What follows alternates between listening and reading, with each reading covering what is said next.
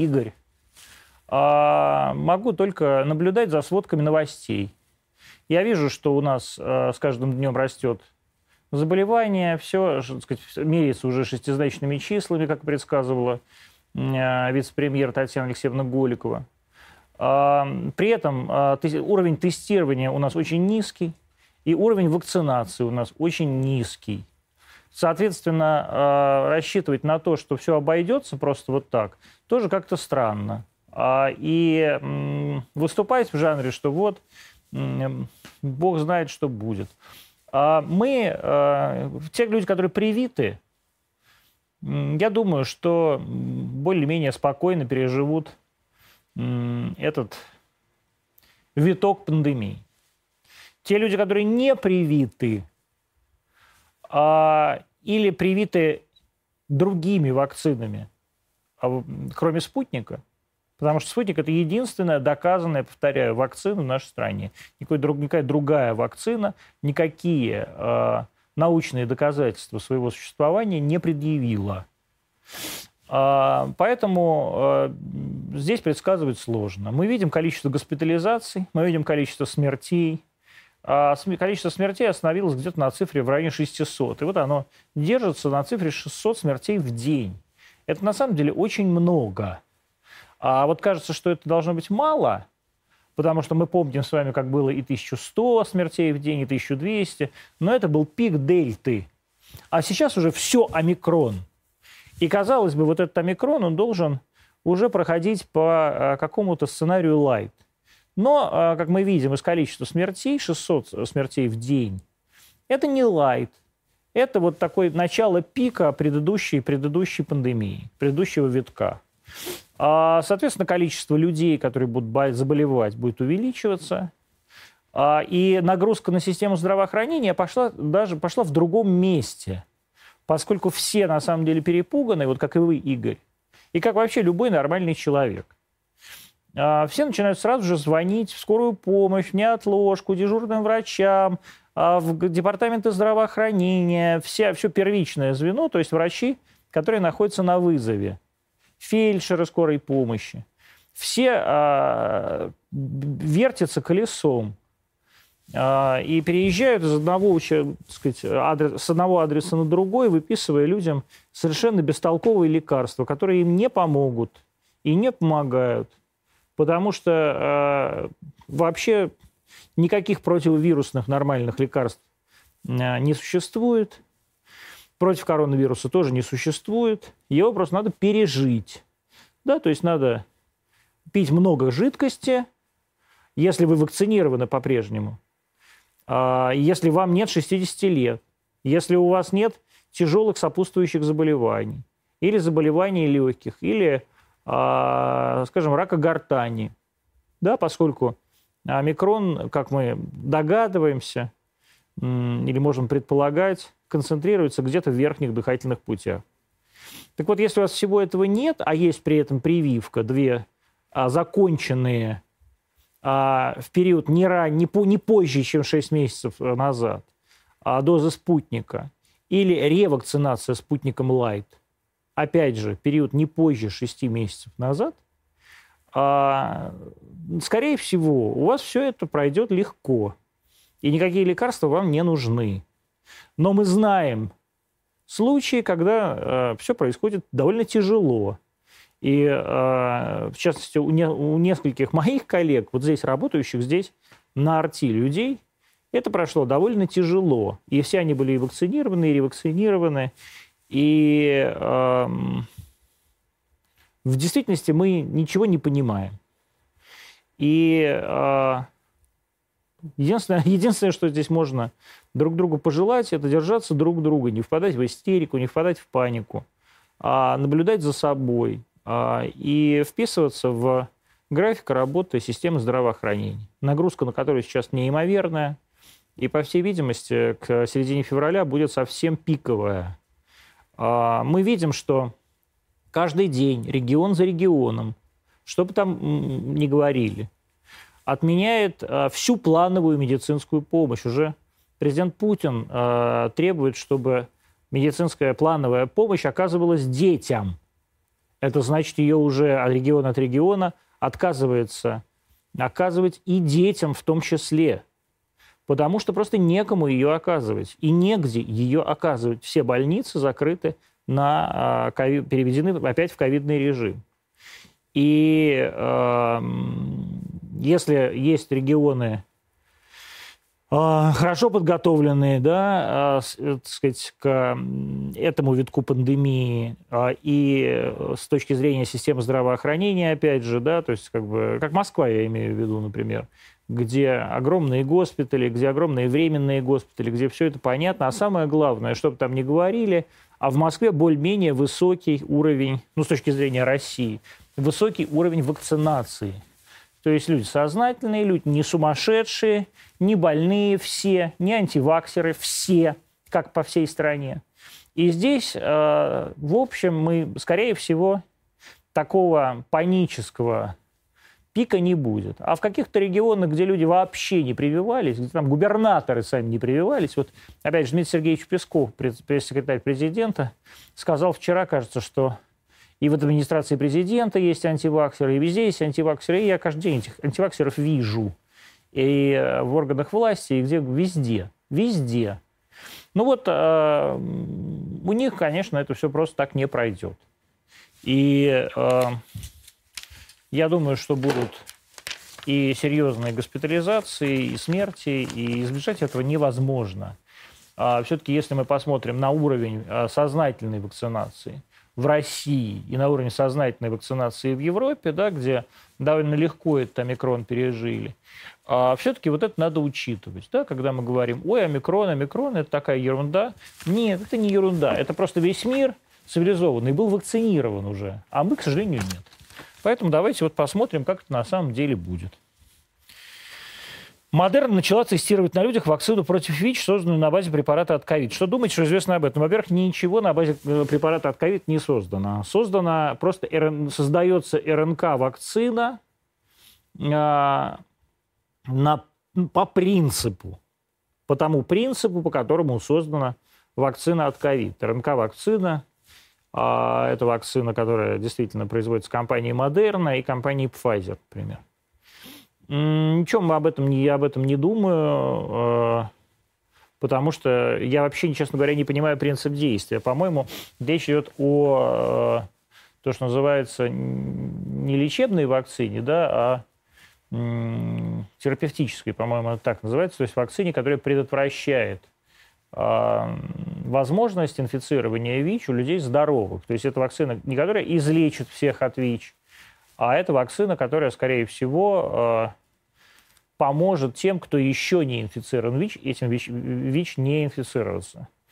И дай бог, что у компании Модерна получится. Я думаю, что это правильный как бы, принцип. Честно говоря, я вот помню эти разговоры про то, что вакцина от ВИЧ будет создана уже в 2015 году, а сейчас уже 2022 год, и ничего у нас не создано.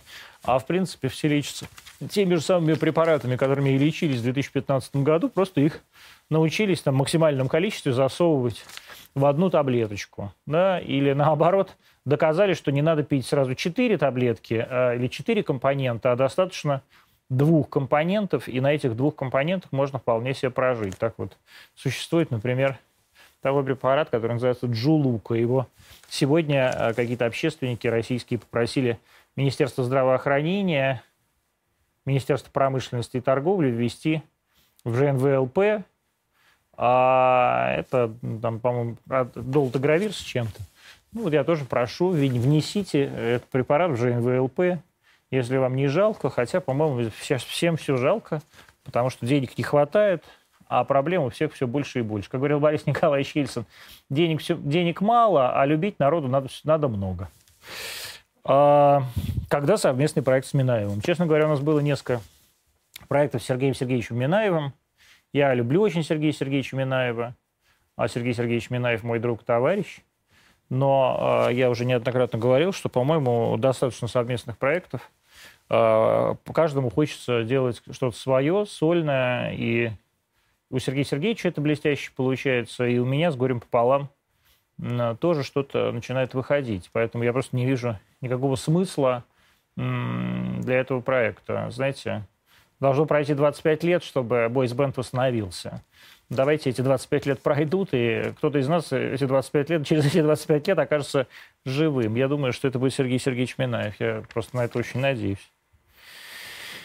А, почему Госдума приняла в таком мягком варианте закон о пожизненном заключении педофилов? В смысле мягком варианте? То есть людей пожизненно закрывают э, и еще там предлагают э, химически кастрировать, а вы считаете это мягкий, что ли, вариант?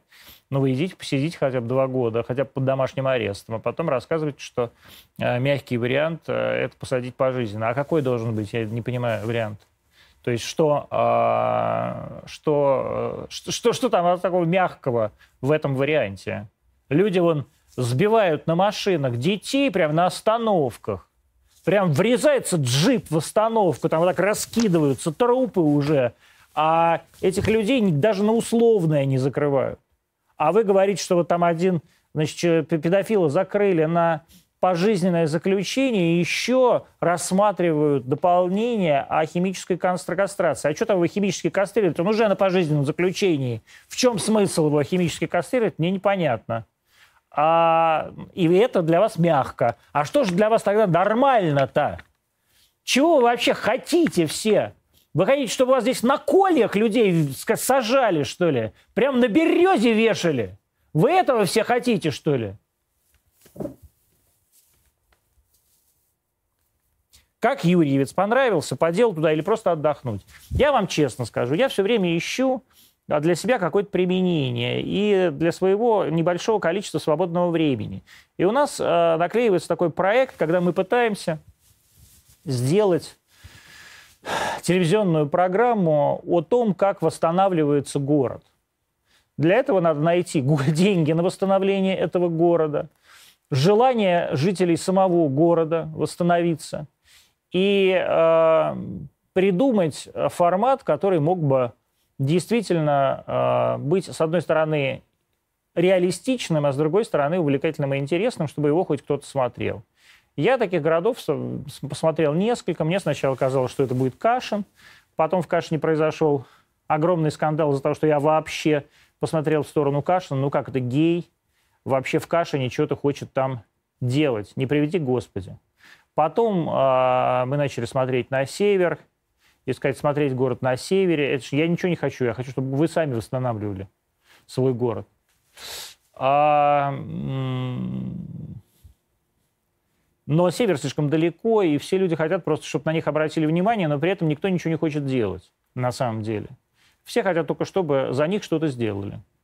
А я тоже посмотрю на город, посмотрел на город Юрьевец, и действительно я вижу огромное желание и администрации области Ивановской. И вообще я вижу, как Ивановская область динамично развивается, и как ответственно к этому относится губернатор Ивановской области сам, да, то есть как его это заботит, как его это волнует. И в то же время я вижу, что э, я вижу, конечно, эти умирающие города, и город Юрьевец – это город с самой быстро уменьшающимся населением в процентном соотношении в нашей стране. Да, то есть это надо будет придумать. И вместе с тем Юрьевец прекрасный, фантастический город с огромным потенциалом. Всем вам рекомендую туда съездить э, с фантастическим видом на Гоевское водохранилище, то есть это самая широкая Волга, возможно, ну, в, этой, в, этих, в этих краях. Да? Это прекрасная природа, фантастические откосы, красивые красивые здания, и 18 и 17 даже одна, э, одна церковь есть, по-моему. Нет, 18 все-таки века. А, и замечательные такие строения купеческие начала 20 века. Огромное количество, конечно, разруш... разрухи, запустения. Меня абсолютно это поразило, что в городе, например, э, открыто до революции огромное, совершенно реальное училище, которое потом, по-моему, стало первым... По-моему, это реальное училище или это как, как женс, женск, женские курсы, вот я не помню точно, стало э, школой номер один имени Пушкина. Это гигантское совершенно дореволюционное здание, сейчас просто пустующее. Потому что там просто некому учиться. То есть в этом можно кого угодно обвинять, эти местные власти, Господа Бога, вот кого угодно. А на самом деле просто люди хотят поскорее из Юрьевца уехать, потому что не видят никакой в Юрьевце перспективы для себя. И я их, конечно, очень хорошо понимаю. И, но в этом смысле невозможно придумать для людей занятия, и невозможно придумать для людей смысл жизни, если люди сами этого смысла не видят и сами это занятие придумывать себе не хотят. А я, так сказать, в этом смысле призываю всех, э, кто живет в таких маленьких городах, кто живет в городе, в городе Юрьевец, а, тоже все-таки и нам помочь, и э, смысл это найти. Хотя вот я сегодня прооткрыл интернет, а там какая-то кинешемская газета уже написала о том, что значит, пидорас Красовский приехал в Юрьевец, везде нашел ВИЧ, а там в городе, там есть в Иваново город Вичуга. А, и, значит, на такой как бы огромный паск. Или я вот такой думал, а, вот я, мне тоже очень нравится Юрьевец и даже эти края, и, может быть, там что-то купить себе кусок земли и построить себе там сарай. Потом я себе вот думаю, а потом приезжаешь в этот сарай, они его сожгут, вот эти люди. Газета, кстати, принадлежит к партии КПРФ. Ну, как все хорошее в нашей стране, естественно, сделано коммунистами. А, я желаю удачи городу Юрьевцу. Мы думаем над тем, сможет, говорят, сможем мы вместе работать или не сможем. Я очень надеюсь, что сможем. Поверьте мне, я не буду осквернять своей грязной лапой, дотрагиваться своей грязной лапой до ваших чистых, э, святых мест. Как-нибудь переживу.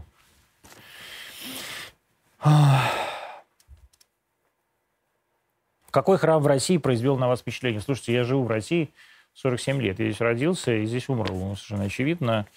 А, я знаю огромное количество храмов, но почему должен какой-то отдельный храм должен произвести на меня какое-то впечатление? Я думаю, что храм, который произвел на меня впечатление, случился в моей жизни лет 25 назад. А, и подозреваю, что это был а, только тогда переданный Русской Православной Церкви храм Заиконоспасского монастыря. Сейчас он уже в другом состоянии находится, и совершенно другое впечатление, очевидно, меня производит. А, и связано это было, по всей видимости, с тем, что а, служил в этом храме человек, которому хотел тогда исповедоваться, отец игумен Иоанн Экономцев, и, который двумя, у двух монастырей, у Закноспасского и Высокопетровского, был настоятелем в тот момент. Вот, так что сам храм, сами эти стены и вообще сами стены не производят на меня ровным счетом никакого впечатления ни бревнами, а ребрами. Церковь перерастает, как известно. Я вообще смотрю над тем, э, где люди хорошие, а не где икон красивые. Икон красивых вон понаписали уже по всей стране. Некуда деться от красоты. Стонет страна, страна Россия от этой не, не, не, не, не, не небесной красоты, от количества золота, от которого уже э, слепнет глаз, а, по, а вокруг этого золота ни, нищая деревня и, раз, и совершенно разбитые дороги. А, что совершенно непонятно, зачем такое количество золота нужно а, в, таких, таких обстоятельствах.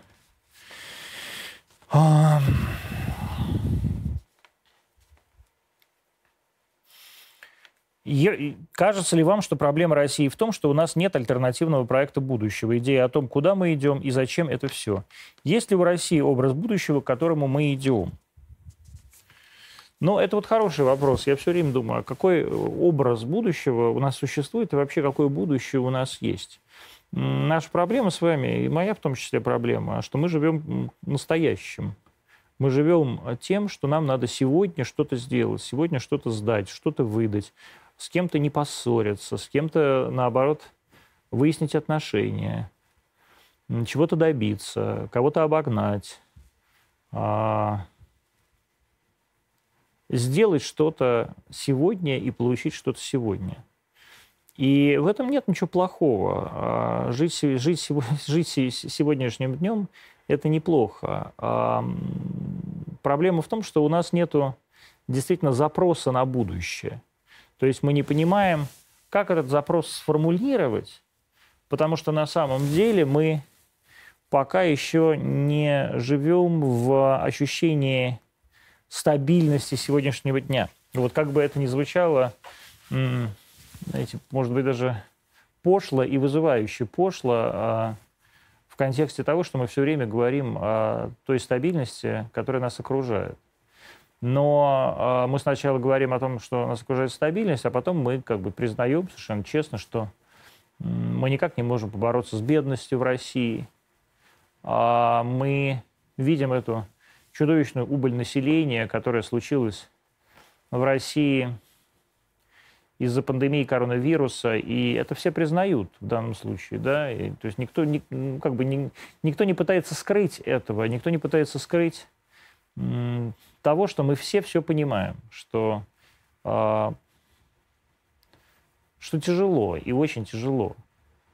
И в, такой, в таких тяжелых обстоятельствах очень трудно, объективно трудно пытаться формулировать что-то в грядущем довольно трудно, когда у тебя э, миллионы человек ежедневно думают о том, на что купить э, килограмм картошки, довольно трудно думать, э, как, э, знаете, будет выглядеть э, идеологема России в 2030 году.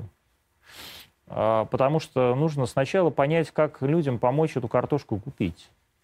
И вся наша жизнь, она создана сейчас э, вокруг картошки. И это, конечно, очень печально, потому что э, на самом деле, вот я, например, страдаю от того, что никак не сформулируется и не переформулируется вот эта русская триада православие, самодержавие, народность. Да, мы все время смотрим в прошлое и пытаемся вот этим про...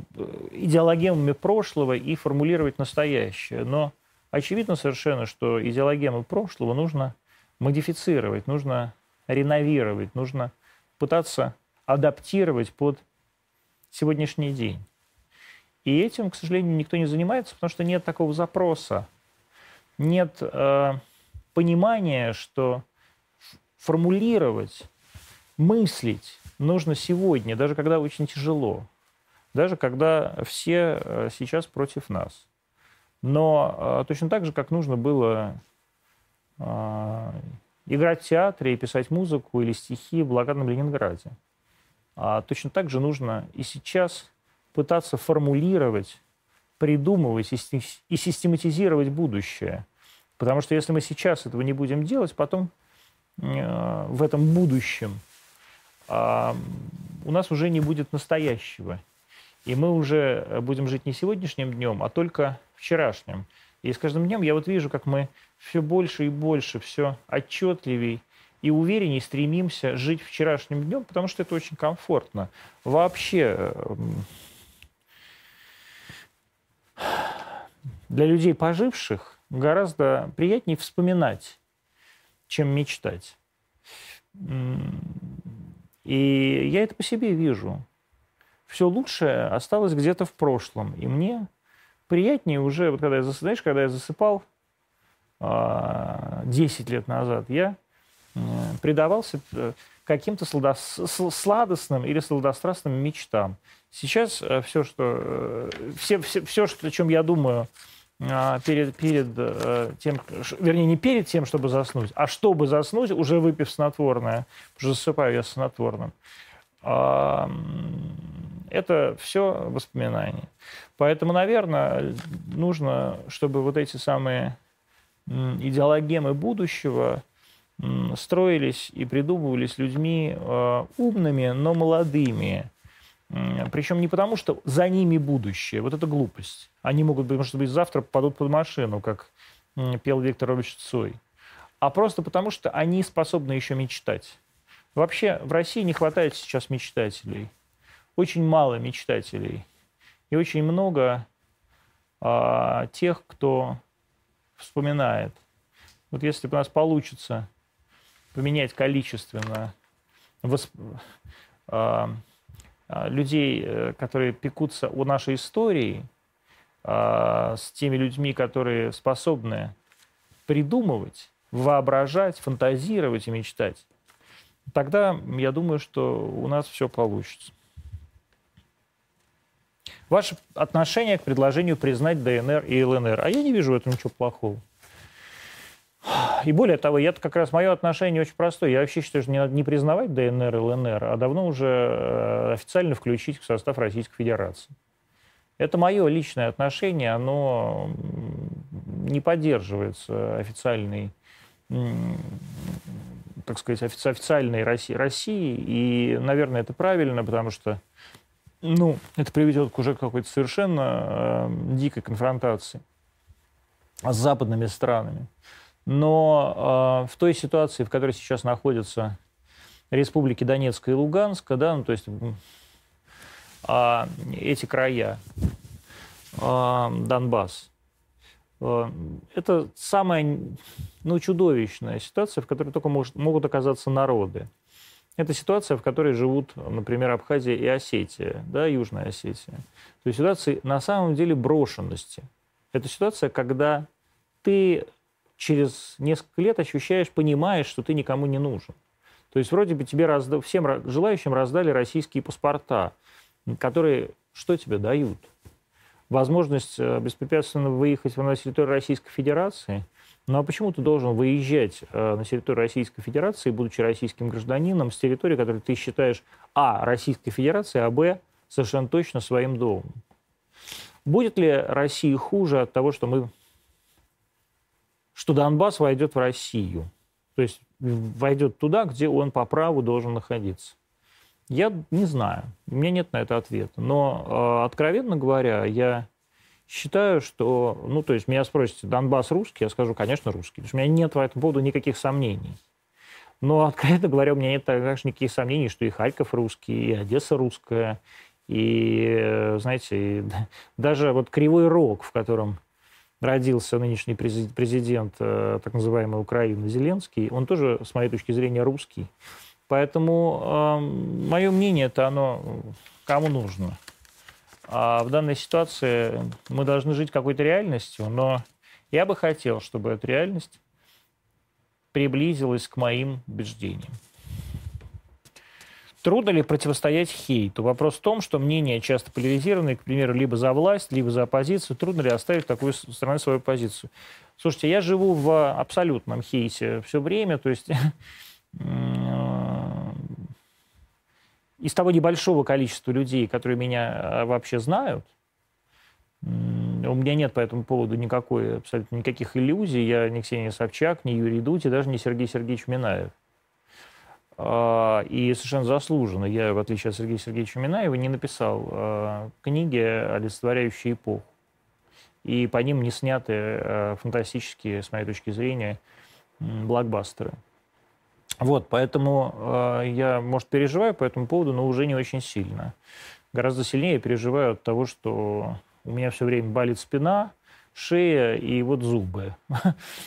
А, вот, да. И, соответственно, как бы по поводу хейта я не очень сильно мучаюсь. Я привык к тому, что меня все ненавидят. Вот первую статью по поводу того, что я тупое ничтожество и малолетний подонок, про меня написал м- критик Богомолов, отец нынешнего мужа Ксении Собчак, режиссера Константина Богомолова э, в газете «Известия». Он тогда работал в газете «Известия», и был это 97 год. То есть 25 лет э, меня публично ненавидят. И я, в общем, с этой ненавистью смирился, и по этому поводу переживаю, конечно, но не очень. А, то есть меня это задевает только в том смысле, если я с этим сталкиваюсь непосредственно. Вот ты хочешь, например, себе э, построить сарай в Юрьевце, а понимаешь, что его могут сожечь, например, сарай в Юрьевце, потому что, не приведи Господи, э, такое э, бесстыжее чмо окажется в зловедном русском городе на берегу Волги. А, но по-прежнему говорю, что вот меня гораздо больше заботит, что я сначала пошел к одним стоматологам, которые мне обещали вставить нормальные зубы, так у меня началось загноение десен. А потом пошел к другим стоматологам, которые стоят в 7 раз дороже, чем предыдущие. И у меня теперь, я теперь не могу жевать этой стороной, с этой стороной, которую они за в 7 раз большие деньги решили исправить. Поэтому если я вот обращаюсь к коллегам, в смысле к э, сообществу зубных врачей города Москвы, может быть, кто-то из вас захочет взять такого странного пациента и я даже буду, я не прошу это делать бесплатно, мягко говоря, я просто хочу, чтобы мне не болели зубы. Потому что, знаете, очень тяжело а, жить, когда у тебя действительно все болит а, каждый день, каждую секунду, и ты просыпаешься от боли ночью. Мало того, что я просыпаюсь от боли в 5 утра, в смысле, в 5 утра каждое утро потому что меня будут собаки, чтобы я их покормил. Когда у вас был гостем Клименко, вы рассуждали о том, что и патриот имеет право на критику. Как, где и что имеет право критиковать патриот, оставаясь не столько для себя, сколько для общества патриотом. Я не знаю, и, друзья мои, я вот еще раз говорю, не надо ничего критиковать. Вопрос не в критике, вопрос в понимании реальности. То есть то, что вы считаете критикой, или то, что считают действительно, может быть, и начальство критикой, в действительности является просто попыткой признать проблему, и только признание проблемы способно э, эту проблему решить. я, правда, огромному количеству людей, в том числе и в начальстве, а, не нравлюсь. А, и я действительно получаю по, по голове, и начальство мое непосредственно, вот Маргарита Симоновна Симонян, тоже за меня получает по голове регулярно. По разным причинам. В первую очередь, потому что я не могу остановиться, когда говорю правду. А, как-то патриарх Кирилл нынешний на своей проповеди, вот как раз в Высокопетровском монастыре, говорил о том, что его отец, э, протерей Михаил Гундяев, э, э, говорил, что, может быть, не все, правда не всегда хороша, потому что очень часто она может нанести другим людям принести боль и обиду. Я не согласен с этим. И в этом, потому что я считаю, что правда, она всегда лучше, чем ложь. Даже если она приносит боль и обиду. Но вот э, в этом и моя проблема. Так что я не могу вам ответить на вопрос, когда критика или не критика могут быть уместными. Я считаю, что правда, она уместна всегда. Даже когда она приносит обиду, потому что правда, а не ложь, это голос Господа. А ложь, как известно, это инструмент дьявола. Можно промолчать, но это лицемерие. А лицемерие – это, как известно, к фарисеям э, и другим прекрасным персонажам э, известной вам э, серии, которая называется, серии книг, которая называется Евангелие. Э, господи. Так, когда Минздрав признает бесполезность вакцины и пивак корона? Вы знаете, а я не знаю, когда Минздрав признает бесполезность вакцины и пивак корона. Меня гораздо больше интересует, когда Всемирная организация здравоохранения признает полезность вакцины «Спутник».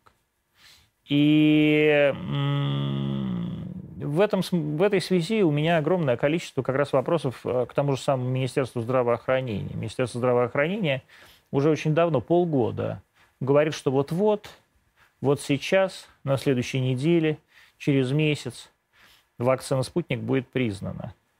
Но вакцина «Спутник» не признана даже Всемирной организацией здравоохранения.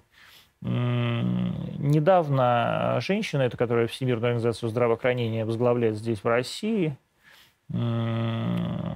сообщила, что очень вероятно, что спутник Ви будет признан в течение этого года. То есть понимаете, что они просто над нами издеваются. То есть пандемия, скорее всего, может и уже и закончиться, и вакцину, может быть, надо будет уже каким-то образом модернизировать, а Всемирная организация здравоохранения, организация, между прочим, от э, сертификации которой, ну, мало чего зависит. Да, это просто символический акт такой. А мы просто хотим чтобы организация, в которой мы состоим, и учредителями которой мы являемся, и в член, за членство в которой мы платим ежегодно, признала а, лучшую вакцину в мире, которая, о боже, сделана здесь, в России. И нам говорят, что, а, ну, может быть, мы признаем ее в течение года, хотя эта же самая женщина два месяца назад говорила, что уже все преграды пройдены, все разногласия преодолены, и вот-вот, может быть, в течение двух недель это состоится. То есть устал просто вот это, я устал от этого вранья бесконечного, бесконечного, бесконечного лицемерия. э, ну скажите уже, мы не признаем, что нам запрещают наши хозяева в Вашингтоне. Ну что врать-то? Вам тогда все скажут, ну ладно, мы тогда мы знаем, что мы и так знаем, что ваши хозяева в Вашингтоне. А езжайте в Вашингтон только тогда. Сидите в Вашингтоне. Не надо сидеть в Леонтьевском переулке. Не, просто не нужны вот эти вот люди, которые работают против России и делают вид, что они за Россию.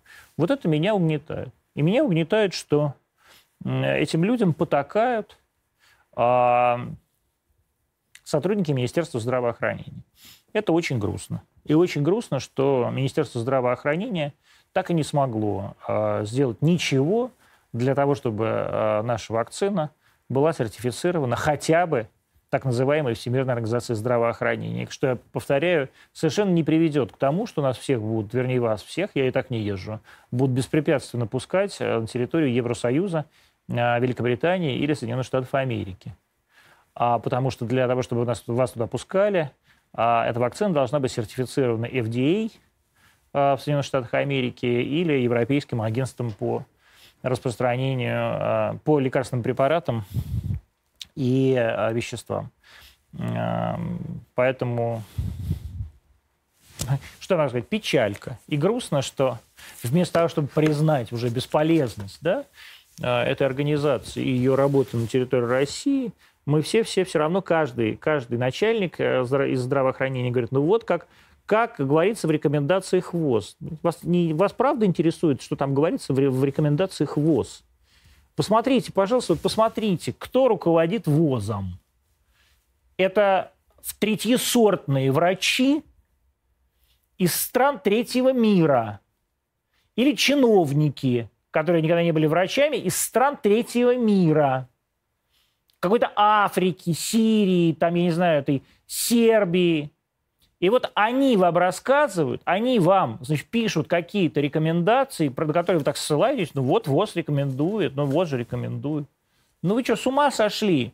Вы граждане великой страны, создавшей на самом деле мировую систему здраво общественного здравоохранения. Она вся создана по модели земского здравоохранения, которое было придумано в Российской империи еще при Александре II.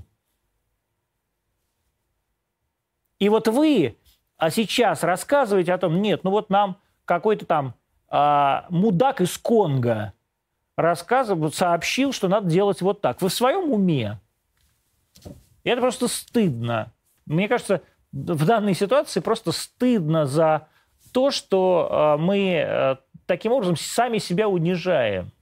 И я не понимаю, для чего, ради чего мы сами себя унижаем и да, унижаемся и даем им возможность нас унижать.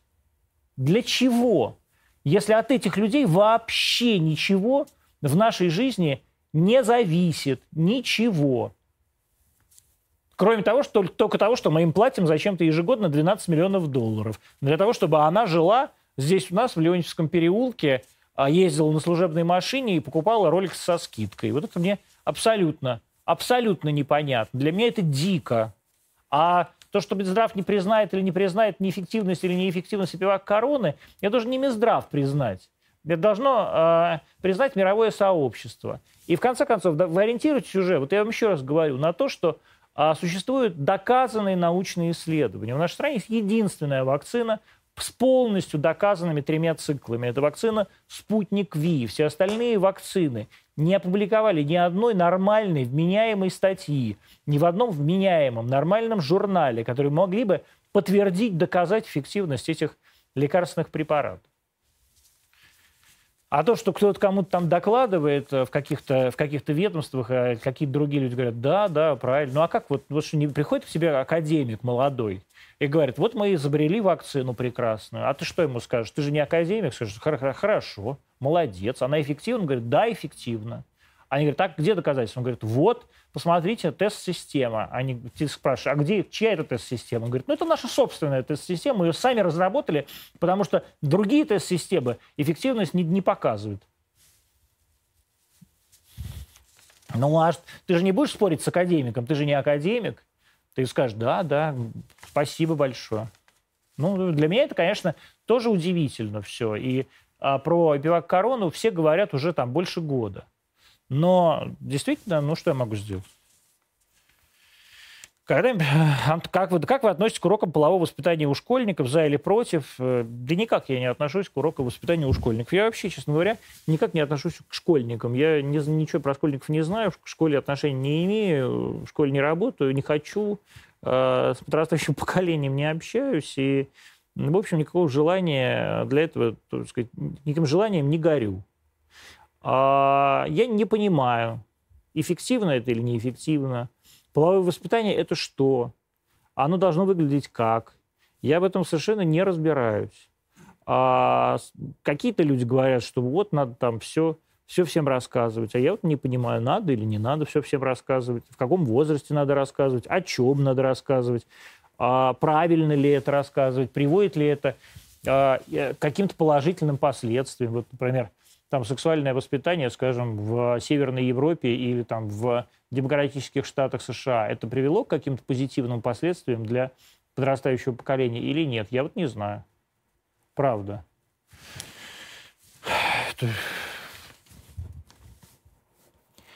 Как думаете, наш Бамонт, который увез деньги в Лондон, все-таки прижмут тамошние сэры и леди? Или это пустая угроза? Ну, я как раз думаю, что сэры и леди тут совершенно ни при чем. А, сэры и леди э, прекрасно с нашим Бамондом э, соживаются. А речь идет о все-таки о тех людях, которые находятся сейчас у власти в Великобритании, и это совершенно не сэры и леди, мягко говоря, да. А, но в то же время, конечно, и не выпускники Читинского пединститута. Я, смотрите, я не вижу ничего плохого в том, чтобы у жуликов отобрать награбленные бабки. А если они отберут эти награбленные бабки, у меня только к ним одна просьба. А вы не могли бы вместе с бабками еще вернуть нам жуликов обратно? А потому что жуликов вроде мы как бы уже э, несколько раз в огромном количестве просим вас вернуть, а вы все никак не возвращаете.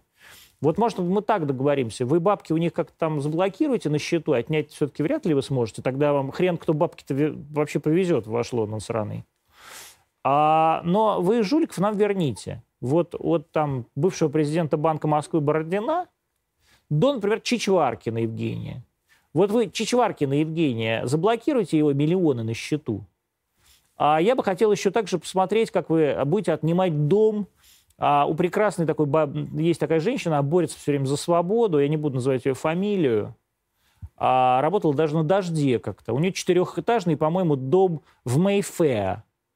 Вот если вы отнимете у этих людей вот все, что они украли в России, вывезли из России, аннулируйте им все вот эти визы, каждая из которых стоит по миллиону долларов, по миллиону фунтов там, в как, за, за какой-то срок, там, за пять лет, что ли их, вы, выгоните их детей из английских школ, университетов и так далее.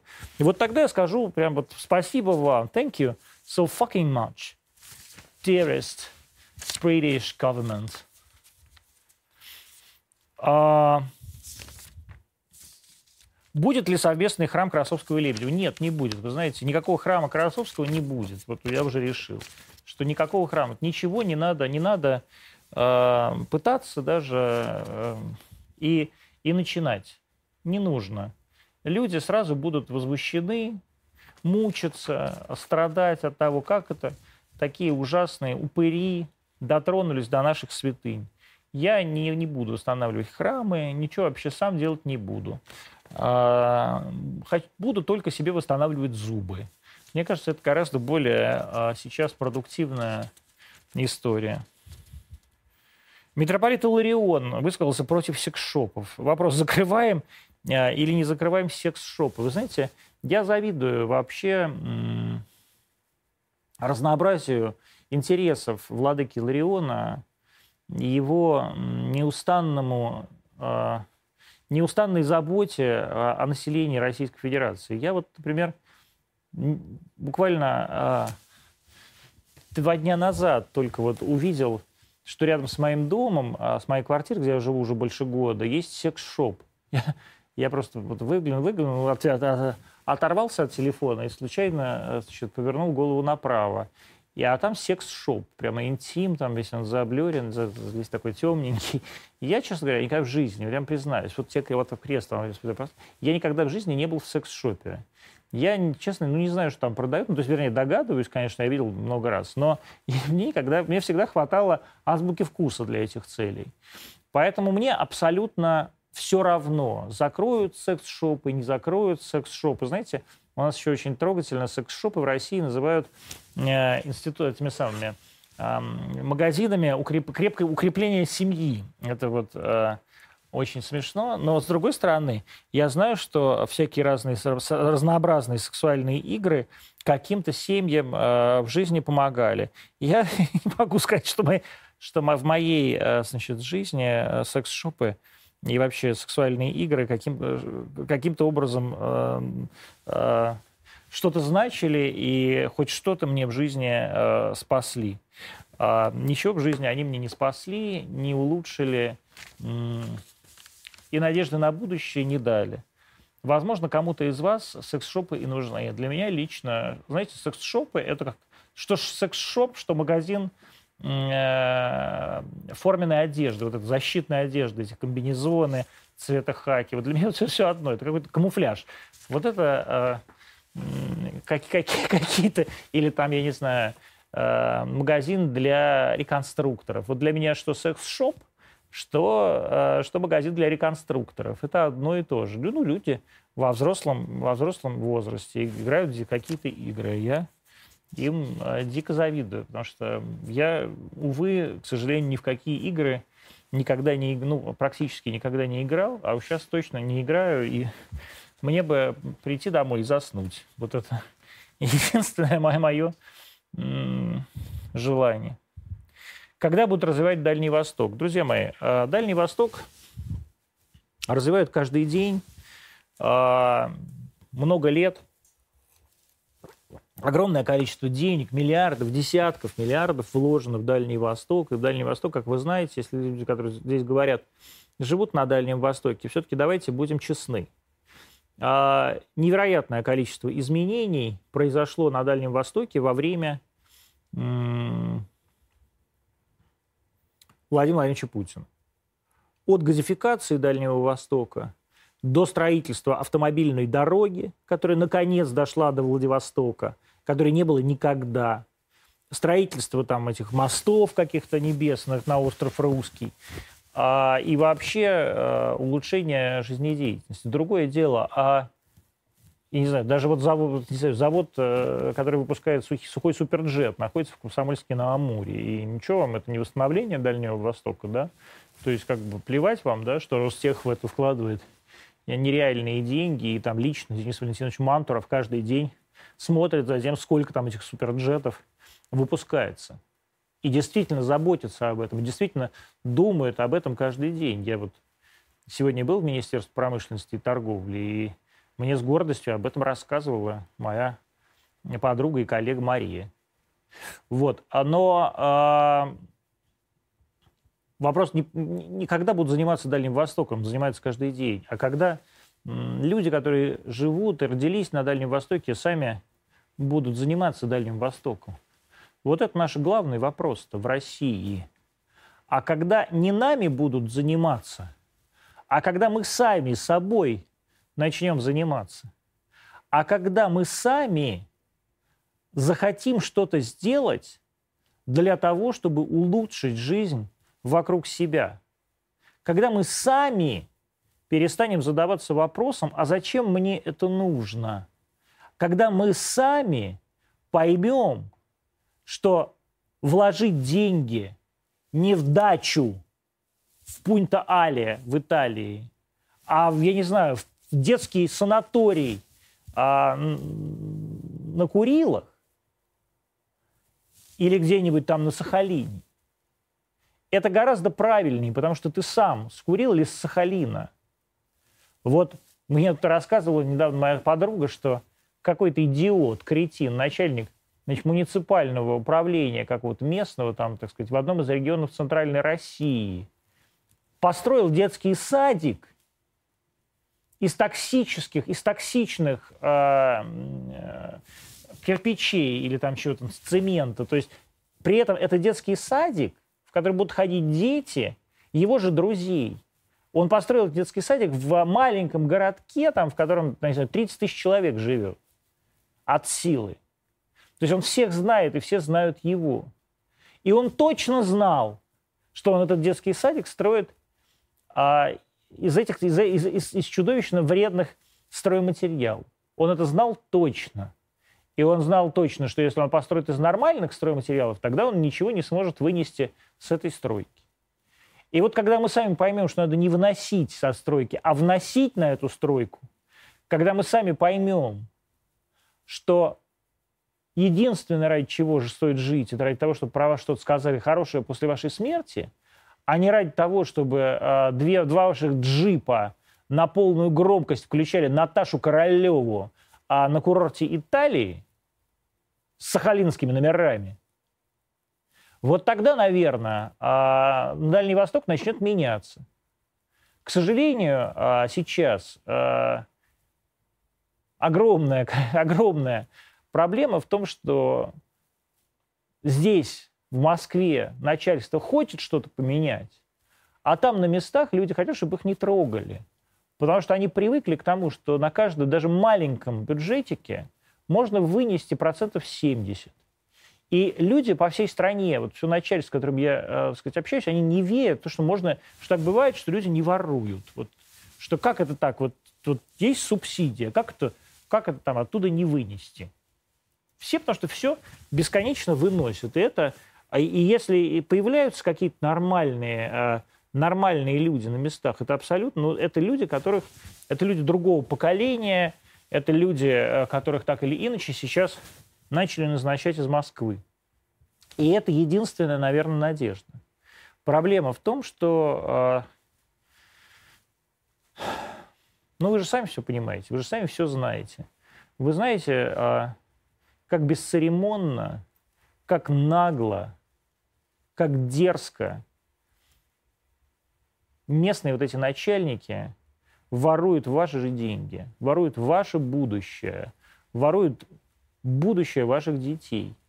И вы, глядя на это, на все, понимаете, что лучше, конечно, все бросить и уехать к чертовой матери, потому что нет никакой надежды. Но на самом деле единственный способ что-то изменить – это бороться с этими начальниками, бороться с этими жуликами, бороться с теми, кто ворует ваше будущее. Потому что если вы это будущее отдадите, у вас его не будет.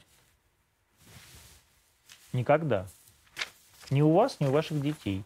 Не отдавайте свое будущее, не отдавайте свою землю, не отдавайте свой Дальний Восток никому, он ваш – верьте в него. Вот если вы в него не будете верить, ни черта там не изменится. Сколько бы вам, вам мостов не построил Путин, потому что от вас только зависит, это ваша жизнь.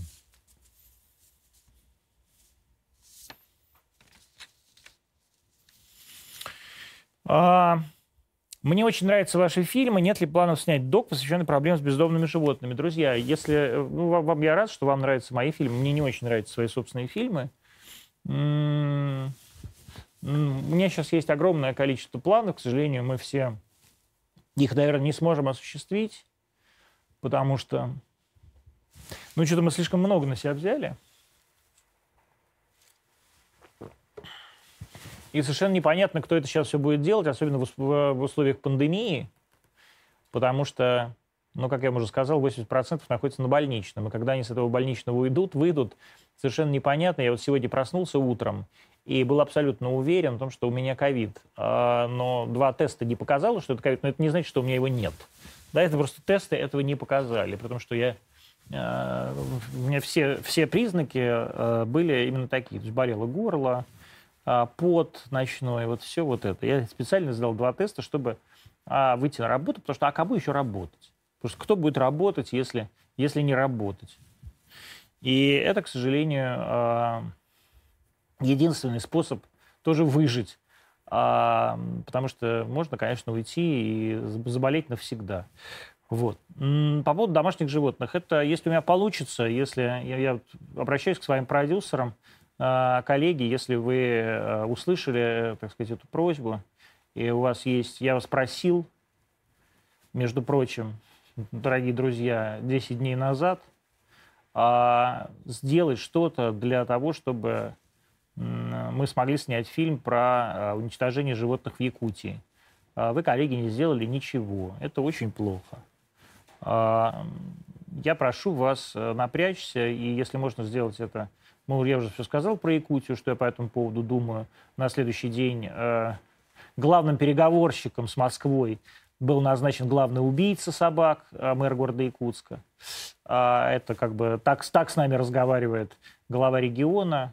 Ну, я главе региона уже сказал, что, да, дорогой Александр, Никол... Александр Сергеевич, дождемся нового лета и новых пожаров, и посмотрим, как вы переживете это лето с точки зрения общественного мнения. А, мне кажется, могут быть проблемы, причем проблемы серьезные. А, не, Антон, не хочешь пойти в политику или куда-нибудь в МИД? Нет, это будет бомба. Нет, не хочу пойти ни в политику, ни в МИД. Ну, во-первых, у меня нет образования соответствующего ни для МИДа, тем более а, где нужно дипломатическое образование, с моей точки зрения, не, не, не для политики. Я повторяю, у меня нет э, законченного высшего образования даже. Э, я вообще не уч. Меня вообще держат, э, не пойми за что и зачем. Поэтому нет, у меня такого желания нет, и я прежнему не хочу собой компрометировать никого, ни э, главу Министерства иностранных дел, ни какую политическую организацию, потому что я чувствую, как любое, а,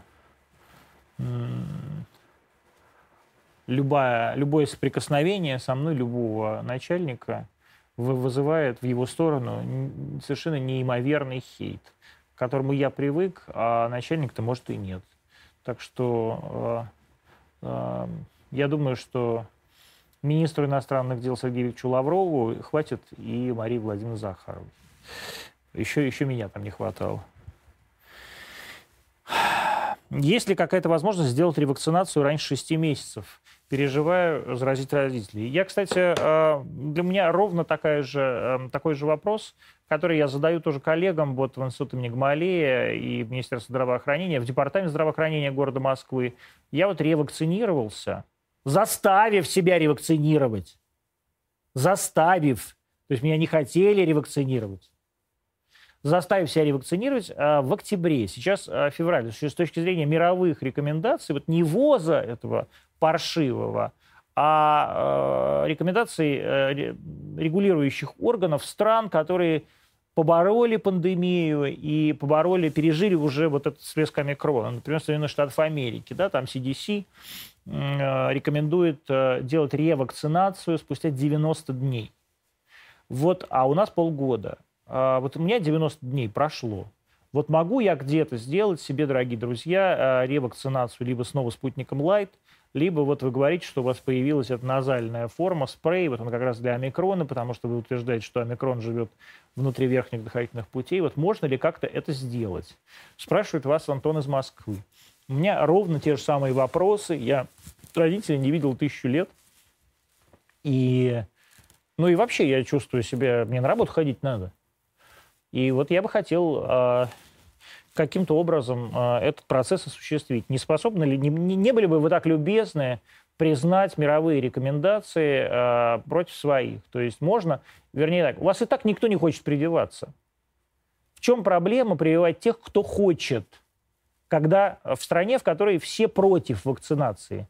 Можно как-то разрешить ваксерам вакцинироваться. Я даже готов за это заплатить денег.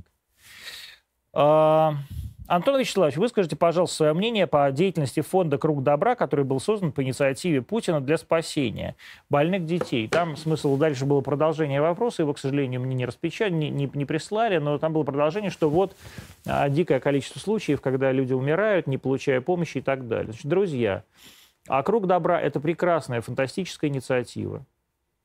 А, на, э, действительно, лично Путин – нашел способ, как э, найти да, э, большое количество денег на конкретную специфическую помощь очень сложным орфанным детям. эти деньги э, берутся у богатых. В том числе я, например, плачу 15% подоходного налога в год, а не 13%, как все остальные. 2% идут в этот самый круг, это круг добра. Я знаю, что было большое количество скандалов с этим связаны, но я также знаю тех людей, которые входят в попечительский совет Круга Добра, и кто принимает эти решения, кому помогать, а кому не помогать. Насколько я понимаю, речь шла о большом количестве, вернее так, о каком-то количестве неоказанных а, помощи, не, не оказанной в случае болезни э, СМА. А проблема в том, что, а, насколько, опять же, я понимаю, насколько мне объясняли специалисты, а я, повторяю, не специалист, я не знаю, когда надо колоть, когда не надо колоть, помогает этот препарат, не помогает. Я, для меня его стоимость была абсолютно неожиданной. Я даже в каком-то эфире уверял людей, что таких стоит таких цен не бывает. А она есть, там 2 миллиона долларов за эту инъекцию.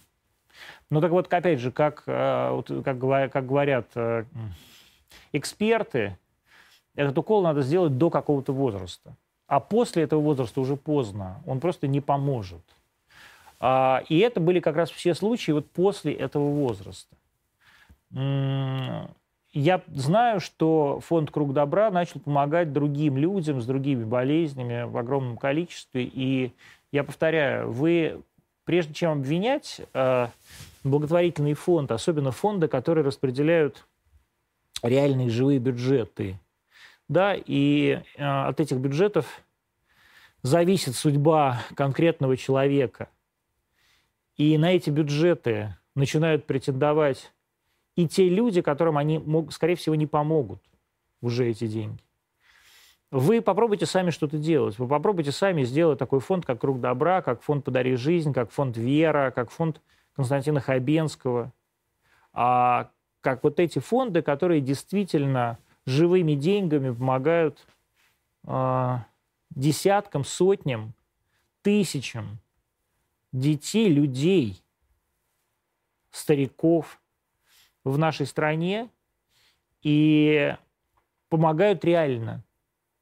А благодаря таким фондам, ну то есть конкретно фонду «Подари жизнь», вылечиваемость детских э, гематологических раков э, выросла ну, до абсолютно мирового уровня. То есть у нас там из, излечиваемость да, какой-то детской лейкемии сейчас там что-то в районе 90 с чем-то процентов, да, то есть практически.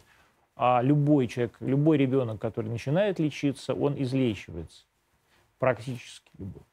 И это абсолютная заслуга фонда «Подари жизнь», его учредителей Чулпан Хаматовой, Дина Корсун – доктора Масчана, всех э, руководителей фонда, которые были, и Гали Чистяковой, и нынешней Катей Шерговой, да, всех тех людей, которые были к этому причастны. И руководителей детского центра имени Дмитрия Рогачева и Димы Рогачева, и на самом деле Владимира Владимировича Путина, который в это поверил и лично каждый год, э, день ото дня это дело курирует. Это вот важно понимать. И если бы этого, этого кураторства не было, то не было бы и, этой, и этих результатов. И поэтому я не являюсь специалистом здесь, но я точно знаю, что это люди, которые каждый день пытаются помочь максимальному количеству людей, и у них это удается.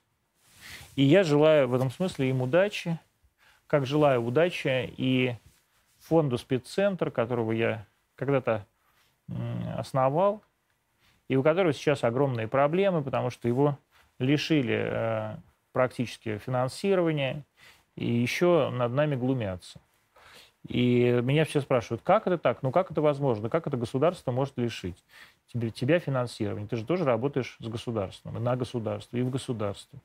Но просто это ответ на вопрос, что государство это не один случай, не один человек. Это очень сложная конструкция, где разные люди э, занимаются своими делами. И кого-то любят, кого-то не любят.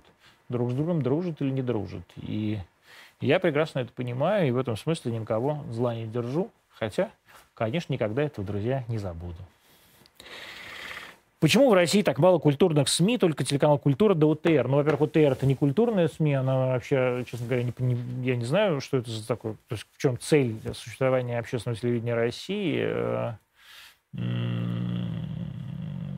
Э, Все-таки это не культурная СМИ, ну, наверное, предполагалось как общественно-политическая СМИ, э, видимо. А я просто не знаю его охват, честно говоря, и, и так далее. Но а, и, и влияние.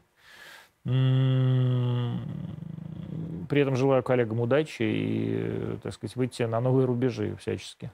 Вот. А, ну, во-первых, что это канал «Культура»? Никто не мешает вам делать что-то о культуре. А самое главное, у вас же есть интернет. Но делайте вы все бесконечно, что вы хотите, делайте. У вас самая свободная в этом смысле ситуация. Захотели сделать Арзамас, сделали Арзамас. Захотели сделать, там, я не знаю, кольту какую-нибудь, сделали кольту. А, все это про культуру. Хотите, делать свои блоги, ведите. Хотите, ведите видеоблоги, зарабатывайте на рекламе. А, вот там есть, не знаю, блогер Посмаков, который э, всем вам рекомендую э, в э, Инстаграме, да, а, который делает совершенно замечательно, и там сам делает, сам хочет, сам делает. Там прекрасные такие коллажи, как, это, как город выглядел до революции, как он выглядит сейчас, например. И это очень крутые, очень познавательные, замечательные истории, на которые сейчас подписаны там десятки тысяч человек, и я надеюсь, что будет подписано и сотни тысяч человек. То есть это все зависит от вас. Почему вы считаете, вот опять же, почему вы считаете, что кто-то должен это инициировать? Почему вы считаете, что должна быть какая-то комиссия, комитет, министерство, начальник какой-то, который скажет, а что это у нас так мало культуры? Давайте побольше культуры. И там кто-то побежит делать культуру. Так ничего не будет. А будет только, если вы сами захотите что-то делать. Вот вы сами придете и скажете, мы хотим это делать. Вы сами этого добьетесь, вы сами договоритесь, вы сами, я не знаю, выбьете эти деньги, этих субсидий, этих денег, бесконечное количество. Вы сами поддержите, получите поддержку Министерства культуры. И вот тогда у вас что-то получится. А это так мало культуры? Да мне кажется, очень много культуры. Может, я, я бы и ограничил количество культуры. Проблема в том, что ее просто мало типа интересной. То есть мало людей, которые делают это интересно. Если вы считаете, что ОТР – это культура, ну, значит, вам тоже, наверное, надо подумать о чем-то другом. Будут ли новые проекты Арти России про художников? Я не знаю. А что вы думаете про RTVI? Я не знаю. Я, у меня вопросы к RTVI огромные, я, но при этом это как бы корпора... ну, такие внутрикорпоративные вопросы, э, которые я ну, не хочу выплескивать наружу. Я, там сказать, э, могу сказать, что я даже когда там работал, например, Алексей Иванович Пивоваров, я хотя бы понимал, ну, как бы осмысленность, да, этого продукта. А сейчас я, то есть у меня вопрос, а, как бы для чего? У меня всегда вопрос для чего? Вот там, например, Арте России существует для того, чтобы каким-то образом вокруг себя а, аккумулировать, как мне кажется, такую современную консервативную мысль. Да, я вообще все про мысль, да, поэтому у нас работает там а, Холмогоров и даже Виталий Милонов там, и так далее. Мы пытаемся вот эту бесконечно консервативную повестку каким-то образом переоформить. Но это какая-то цель, то есть она понятна. А, но при этом на RTVI есть замечательные продукты. Есть моя коллега Тина Канделаки, которая делает там интервью с начальниками. Они к ней ходят. А, Сергея Михайловича Пенкина когда позовете? Не знаю, когда позову Сергея Михайловича Пенкина. Сергей Михайлович, приходите к нам в Антониево.